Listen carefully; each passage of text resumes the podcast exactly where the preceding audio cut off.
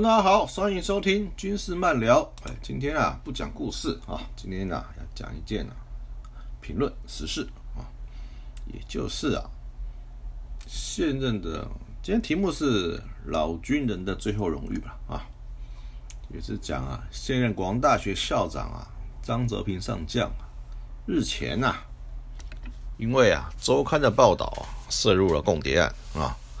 张上将是的老长官啊，对他选卷入共谍案呢，我是不相信的啊。如果他知道是跟港澳人士吃饭或啊亲人啊赴港澳旅游而没有报备，那确实可能啊触犯了国军的正义专案啊，就是与呃大陆港澳人士啊接触的话要报备，向上级报备。不过违反正义专案与涉嫌啊跟共谍案查了十万八千里啊，十万八千里啊！而且当过司令部的治安部主任，怎么会没有这种这些的保防警觉呢？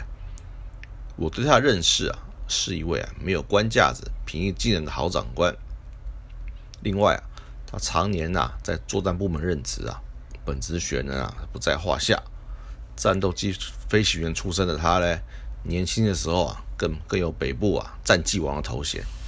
这样一位优秀的军人，怎么会在军旅生涯向上发展的时候，甘愿为敌谍所用呢？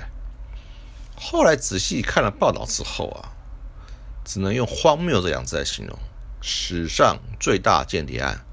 标题是这样：抓了谁？给了什么资料？如果要收网了，为什么是周刊来发动，而不是剪掉？真的是史上最大间共谍案，怎么会泄露给周刊？提早告知？疑似的相关涉案人员呢？这不是打草惊蛇吗？又说张上将一百零五年起啊，就涉嫌与共谍吃饭，当时是担任空军作战指挥官呢。要知道，这是空军啊最重要的位置，掌管全国的空防啊以及啊低级的任务。如果真的有问题啊，早就拔掉了。怎么会让他升副司令、上将司令、上将副部长？难道是套养杀吗？等时机成熟了再来收网破案，这实在与常理不符啊！而且当到将军啊，必定会认识很多人，很多的饭局餐会，就算有新人士来吸收，脸上没有写“共谍”两个字，怎么会知道谁是谁？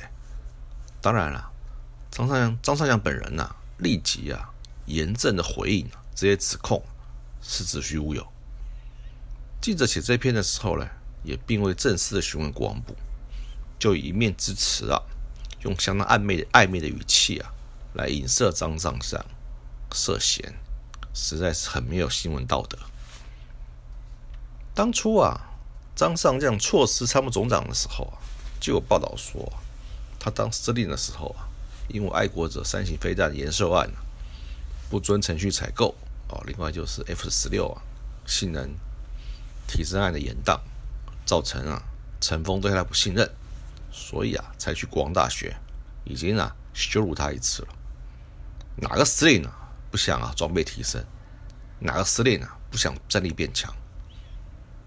当初为了采购六十六架 F 十六战机的时候啊，被报道为啊凯子军购。张司令啊一个一个约啊记者啊到司令部来啊，一个个说明，我没有买贵，是合理的价钱。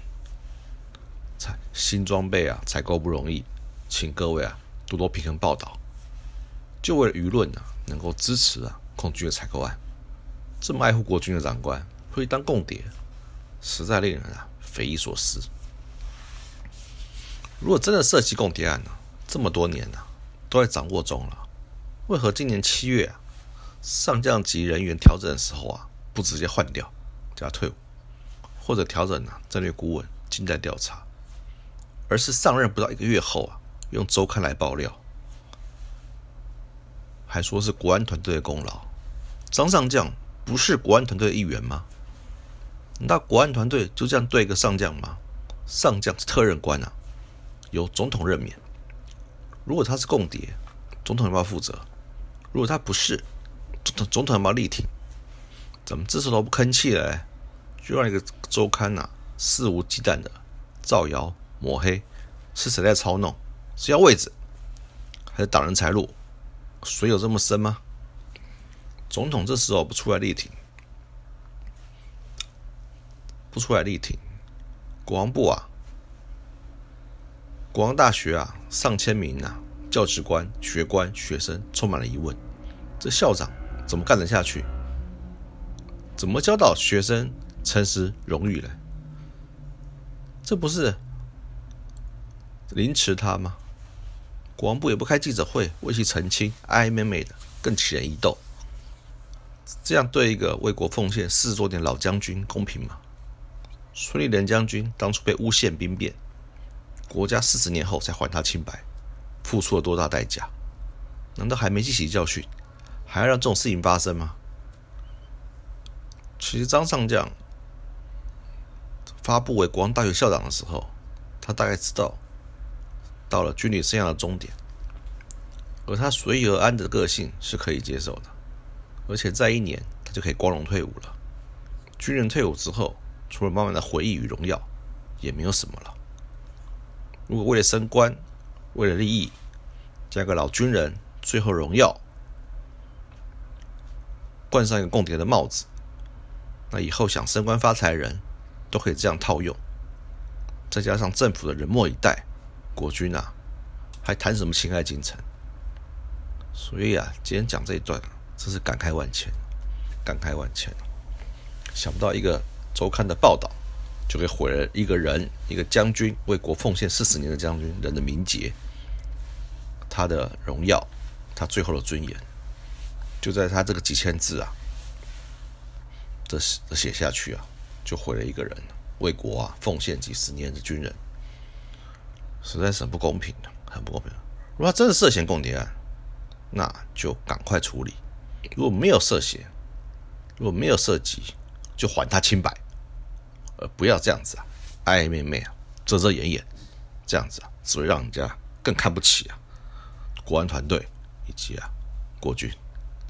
啊，今天这个就讲到这里，我们下回啊再聊。